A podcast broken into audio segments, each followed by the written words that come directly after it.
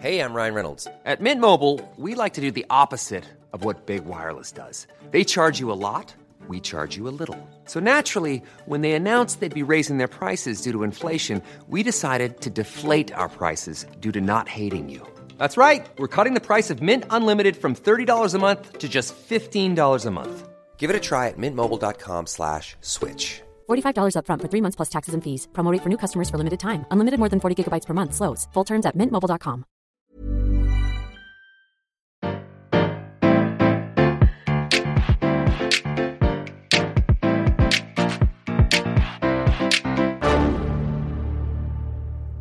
Bonjour, vous avez choisi la réponse D. Mais d'abord, écoutez la question.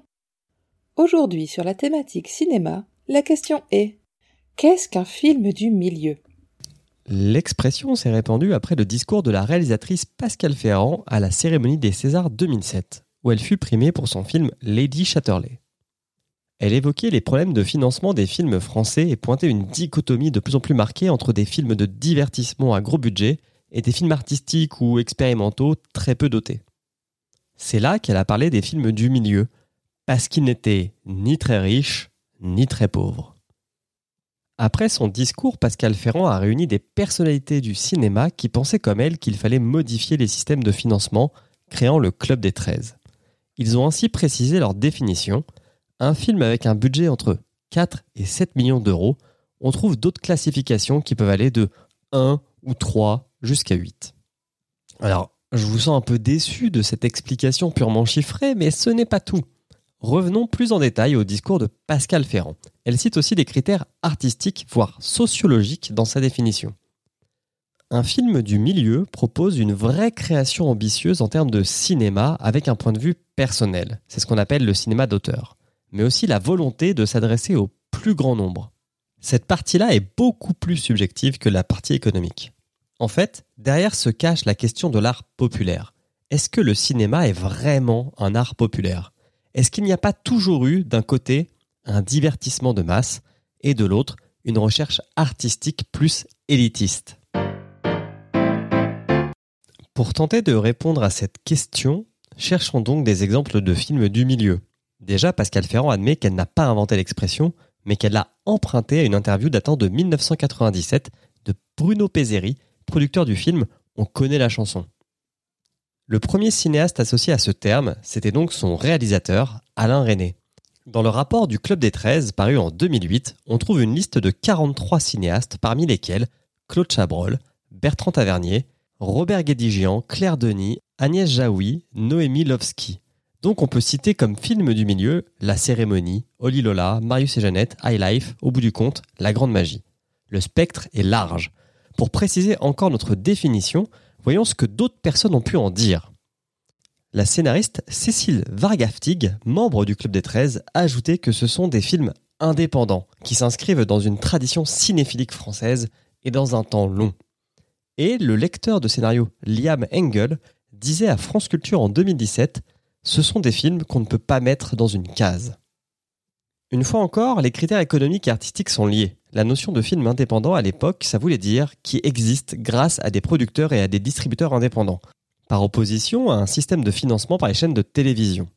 Avant l'ère des plateformes, l'avènement des grands groupes de télé privés dans le financement du cinéma a été une révolution. Mais le Club des 13 n'est pas très fan de ces chaînes, car il considérait qu'elles contribuent à un formatage des œuvres, contrariant la partie artistique de la définition des films du milieu. Quand on parle de temps long, il y a à la fois l'idée que ce sont des films qui vont rester et éventuellement devenir des classiques, par exemple les œuvres de la nouvelle vague. Mais le temps long, ça veut aussi dire que ce ne sont pas forcément des films destinés à faire énormément de recettes dès leur sortie en salle. Plutôt le genre à bénéficier d'un bouche à oreille progressif. Cela dit, le Club des 13 n'élude pas la question de la rentabilité. Pour un film du milieu, il faut en moyenne 500 000 entrées pour rentrer dans les frais de production et de distribution contre 4 à 5 millions pour un blockbuster, chiffre très rarement atteint. Quant au fait de ne pas rentrer dans une case, ça suggère l'idée d'une hybridation des genres, d'un film qui ne va pas forcément correspondre à une étiquette commerciale telle que film d'horreur, western, comédie romantique. Cette idée est toujours très actuelle parce qu'on a plein de cinéastes en France qui s'affranchissent de ces cases pour proposer des œuvres plus originales et parfois plus proches de la réalité de la vie, qui n'est jamais ni tout à fait un drame, ni tout à fait une comédie. On peut citer entre autres Cédric Lapiche, Sébastien Marnier ou Julia Ducorneau. Si on veut résumer, un film du milieu, c'est un film à budget moyen, produit et distribué par des circuits indépendants, qui s'adresse à un large public en espérant rester dans la durée, tout en proposant un point de vue singulier et une volonté artistique affichée, quitte à ne pas rentrer dans les cases. Mais que sont-ils devenus ces films du milieu depuis le discours de Pascal Ferrand? Le Club des 13 a émis des propositions pour le Centre national du cinéma et de l'image animée, plus couramment appelé le CNC, qui ont abouti à des modifications dans le système de financement. Il y a toujours beaucoup de films du milieu dans le cinéma français, mais certains auteurs peinent à financer leurs œuvres, comme Bertrand Tavernier, qui est décédé sans avoir pu monter son dernier projet. Donc, la défense des films du milieu est toujours d'actualité, et en tant que spectateur et spectatrice, la meilleure façon de les soutenir, c'est toujours d'aller les voir au cinéma. Bravo, c'était la bonne réponse. Pour aller plus loin sur le sujet, retrouvez les sources en description. La réponse D est un podcast du label Podcut. Vous pouvez nous soutenir via Patreon ou échanger directement avec les membres du label sur Discord. Retrouvez toutes les informations dans les détails de l'épisode. À demain pour une nouvelle question sur la thématique fait divers.